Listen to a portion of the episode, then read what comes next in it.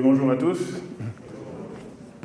Euh, donc on continue avec le message, euh, message pour exhorter la jeunesse dans l'évangélisation. Euh, je vous prie d'ouvrir vos Bibles avec moi dans Romains chapitre 1er et le verset 16. Romains chapitre 1er et le verset 16.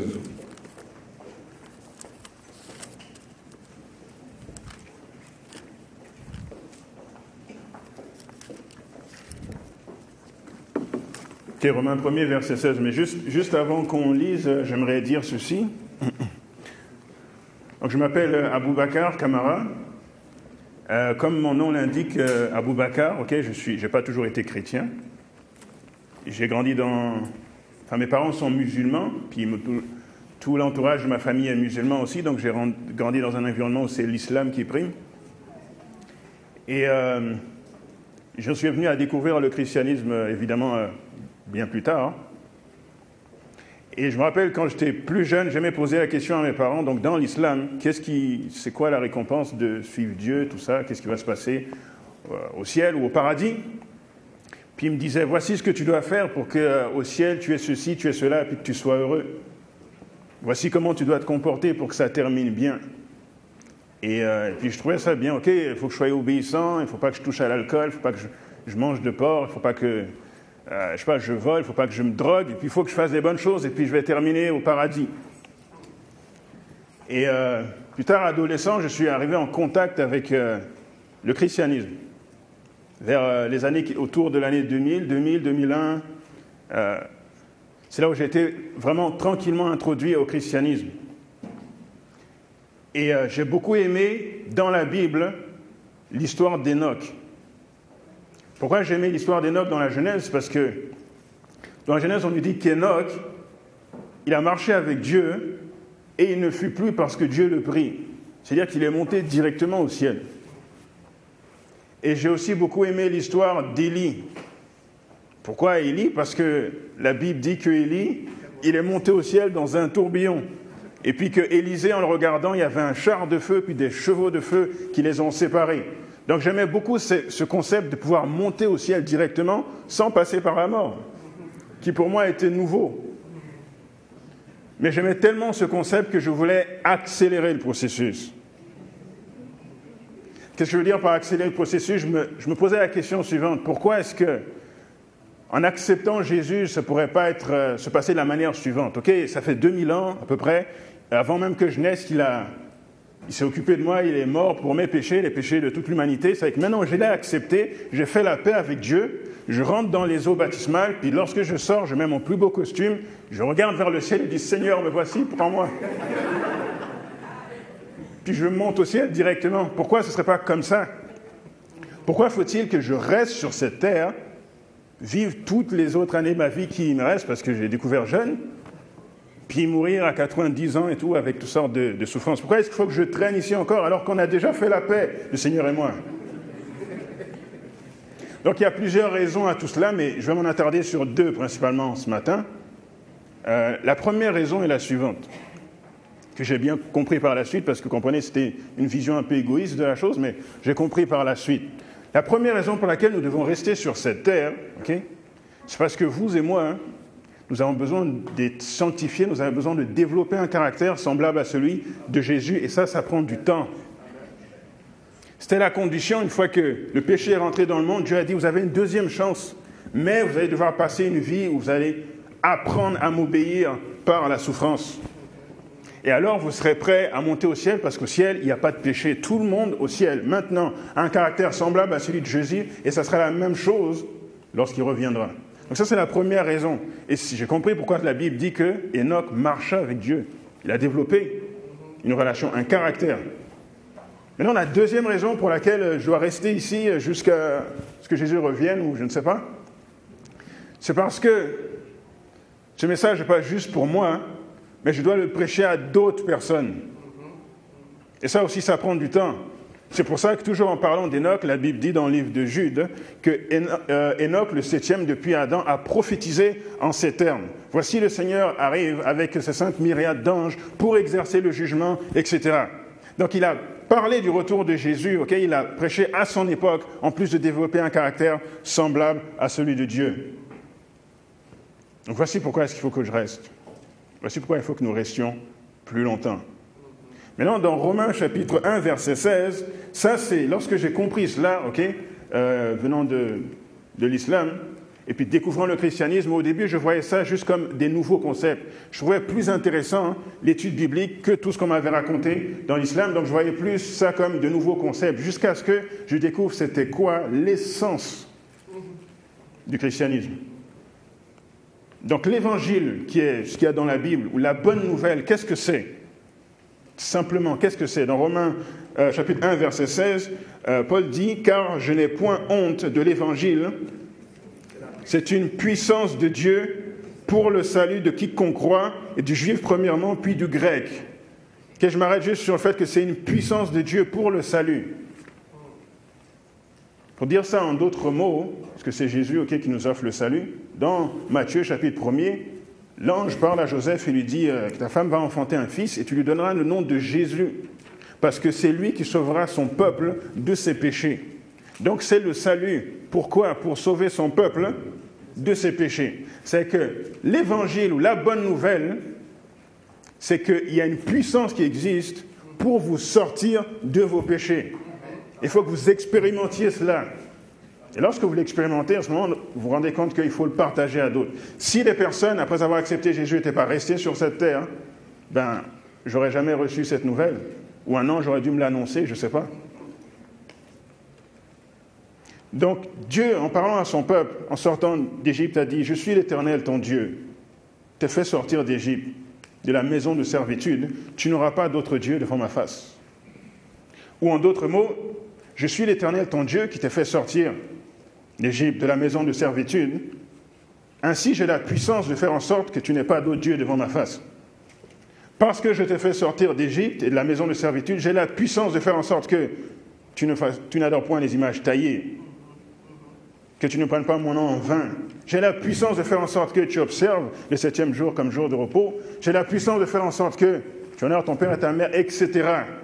Donc tout est semblé centré sur la puissance de Dieu qui nous délivre du péché. Et là, on doit le proclamer aux autres. C'est que nous, jeunes et moins jeunes, qui devons euh, proclamer l'évangile. Je pensais à un caractère dans la Bible auquel euh, on pourrait penser facilement, un jeune qui est passé par cela. Et ce, personnage, c'est Daniel. Donc je vois, c'est même deux aspects de comment est-ce que Daniel a été appelé à être un témoin pour Dieu. Donc allez dans Daniel chapitre 1er, Daniel chapitre 1.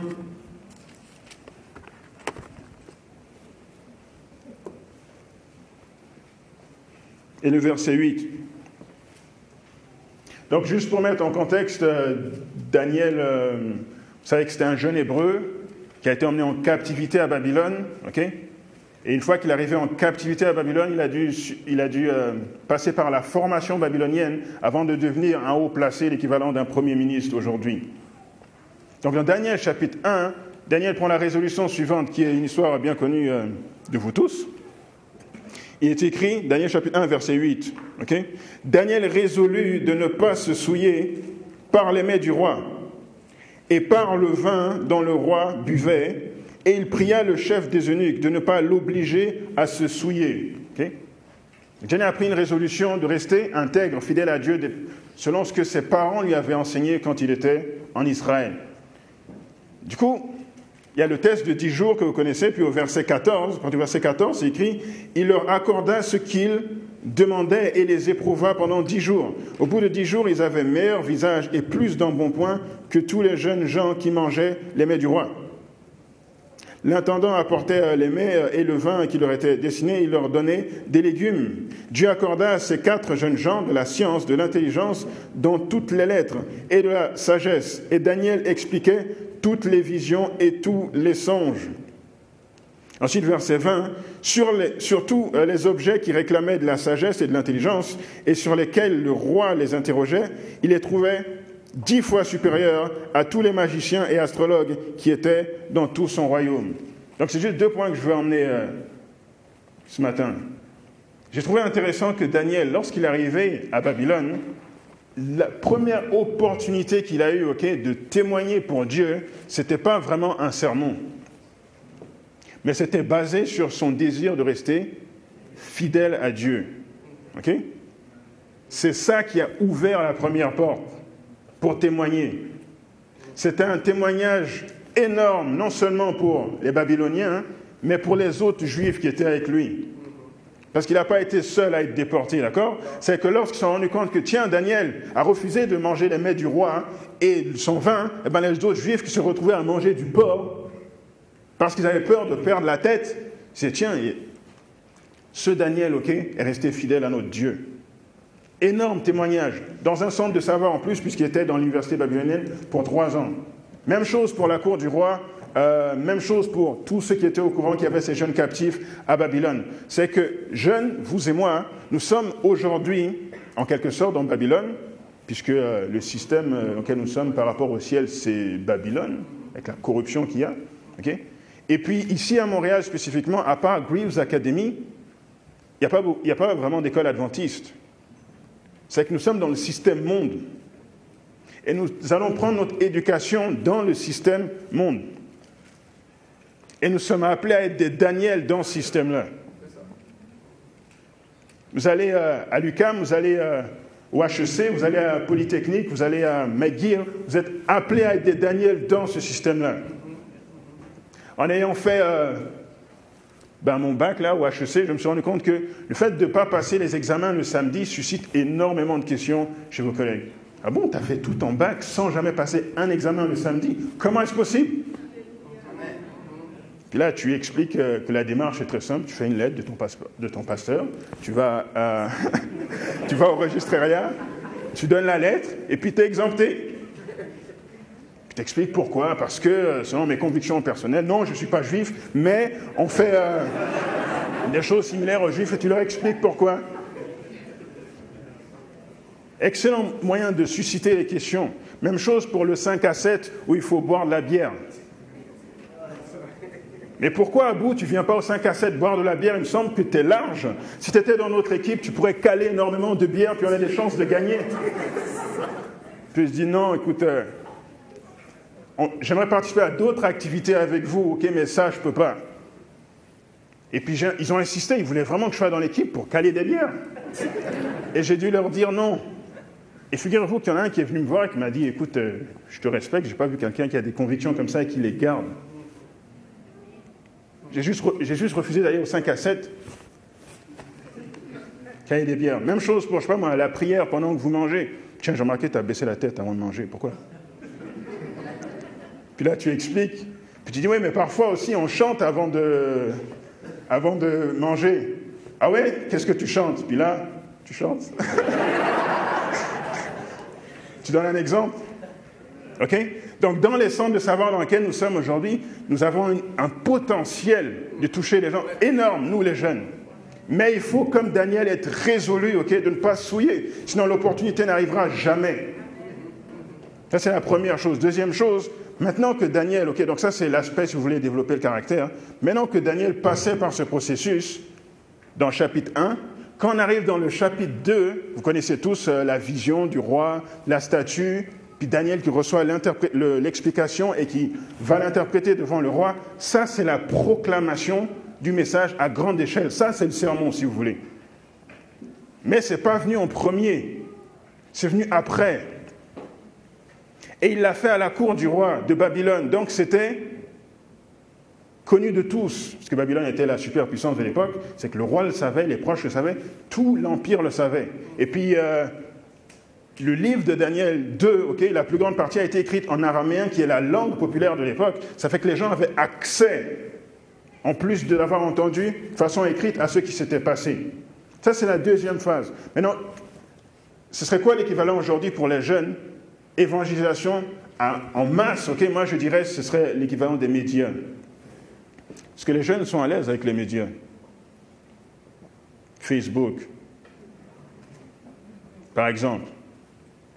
Ou le projet euh, Hey Ministries a présenté euh, une conférence francophone qui va avoir lieu au mois de juin ici, auquel bien sûr j'invite tout le monde à participer, qui est une inspiration après ce, qui s'est passé aux États-Unis sous le nom de GYC. ok euh, Generation of Youth for Christ, qu'on l'a amené ici au Québec en version francophone. Puis Ministries aussi avait l'idée de développer euh, un, documentaire en trois dimensions qui révélerait les visions d'Ellen White sous le projet de Ellen Vision. Ça, c'est les médias. Je pense que c'est aux jeunes que Dieu appelle à faire ce type de projet-là, de penser à cela. Tu lis la trahie d'échec, tu dis non, c'est énorme, il faudrait faire un film. Et comme Dieu ne veut pas qu'on fasse les choses à la hollywoodienne, tu vas faire un documentaire 3D. Ou encore, euh, est-ce qu'il y en a ici qui connaissent euh, Campus, le ministère Campus J'ai déjà entendu parler du ministère Campus, ok? Vous savez, on est l'église adventiste, on est appelé à travailler ensemble, juste à côté au Michigan. Hein. ils ont développé le ministère Campus, qui est, qui est un acronyme pour Center for Adventist Ministry to Public University Students. Campus, c'est fou, c'est génial. Très bien trouvé. Donc c'est comment est-ce que les jeunes peuvent évangéliser sur leur campus, université, cégep, ainsi de suite. Et ils offrent une formation, ça fait deux ans que j'y vais. Euh, vous avez qu'à taper sur Internet www.campushope.org ou .com et vous allez voir les informations et aller euh, au programme qui s'appelle Campus Leads. Juste cinq jours de formation aux États-Unis, vous vont vous donner des outils magnifiques pour évangéliser dans vos écoles. C'est sûr, vous ne pouvez pas appliquer la même, même formule parce que les États-Unis, ce n'est pas le Québec, mais ça va vous donner énormément d'idées. C'est là pour nous aider, OK? Ça, c'est le mystère Campus. Et puis, est-ce que vous connaissez Audioverse? Est-ce qu'il y en a ici qui ont entendu parler d'Audioverse Levez la main, s'il vous plaît. OK. Un bon nombre. OK. Non, pour les autres qui n'ont pas entendu, euh, vous manquez vraiment quelque chose.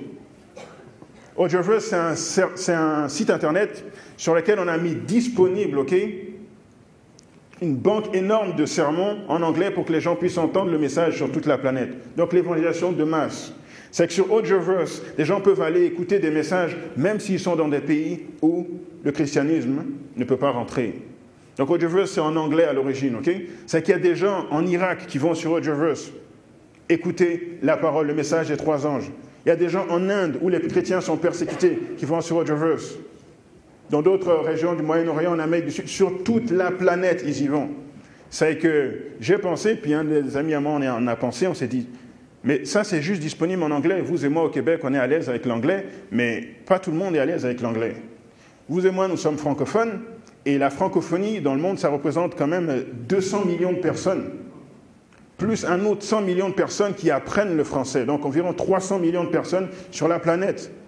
Donc ça, c'est disponible, mais ils n'y ont pas accès. C'est que Shani, vous avez vu tout à l'heure, puis moi-même, nous sommes rentrés en contact avec les gars d'Audioverse à une conférence euh, GYC l'année dernière, et on a, on a fait part du désir de collaborer avec eux pour mettre une version francophone disponible.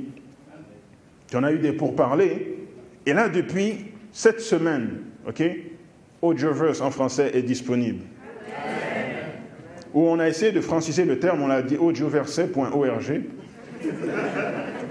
Mais si vous tapez audioverse et puis que vous allez sur la section francophone, vous allez trouver. Regardez, c'est en ligne depuis seulement deux jours. Et je regarde la carte du monde là, ok, pour savoir d'où est-ce que les gens euh, téléchargent des sermons. Il y a déjà des personnes sur tous les continents qui sont allées voir Audioverse en français. Ça fait seulement deux jours que c'est disponible. Ça veut dire qu'avec les médias, on peut faire un travail énorme d'évangélisation de masse. Et vous, les jeunes, vous êtes à l'aise avec les médias. Donc ça, c'est Audioverse, ça, c'est Ellen Vision. Mais qui sait que les autres idées auxquelles on n'a pas pensé, que Dieu vous appelle à amener C'est ça la chose. C'est que c'est, dans cet esprit, je pense, que nous devons rester sur cette terre et puis que nous devons euh, proclamer le message aux autres. Cet après-midi, nous allons faire du porte-à-porte, nous allons rentrer en contact avec les gens, et c'est un contact rapide. Et pour ceux qui sont intéressés euh, plus loin, feront des études bibliques, ainsi de suite. Mais au quotidien, nous jeunes, comment est-ce qu'on peut évangéliser? Je pense qu'on est appelé à faire ces deux choses. Je pense qu'on est appelé à prendre d'assaut tous les centres de savoir. Cégep, université, je pense que c'est à nous de les prendre. Faire quelque chose pour que les gens dans ces centres entendent la parole. Puis deuxièmement, la technologie, on est né dedans, il faut l'utiliser pour la gloire de Dieu. C'est que je vous inviter à prier là-dessus. Mettez-vous debout, on va faire une prière de, de, clôture là-dessus. Seigneur, aide-nous à, aide-nous à réaliser pleinement les raisons pour lesquelles nous sommes ici, avoir une vie de sanctification, ok? Une vie de sanctification, développer un caractère semblable au tien et partager la parole avec les autres. en étudiant la Bible avec euh, des jeunes dans l'église, parfois on étudie avec des jeunes qui sont pas encore baptisés, mais en étudiant avec des jeunes dans l'église, j'ai pu remarquer ça. La personne n'avait pas de témoignage avant. Ensuite, vous lui présentez la parole de façon claire, elle vous revient, tiens, il s'est passé ça à l'école, j'ai témoigné auprès de telle, telle personne. Qu'est-ce qui se passe? Ça fait 15 ans que la personne est adventiste, elle ne témoignait pas avant, qu'est-ce qu'il y a eu de nouveau?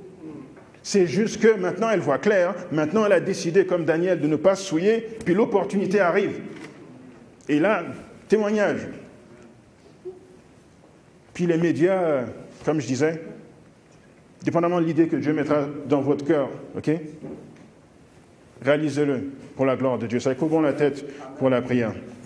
Notre Père, notre Dieu, euh, merci de nous avoir euh, réunis ici, Seigneur, pour euh, cette journée consacrée à l'évangélisation dans ton Saint Sabbat. Nous allons sortir en après-midi, Seigneur, pour aller frapper à la porte de toutes les personnes qui vivent dans les environs. Prépare les cœurs de ces personnes à nous recevoir, à recevoir ta parole, Seigneur.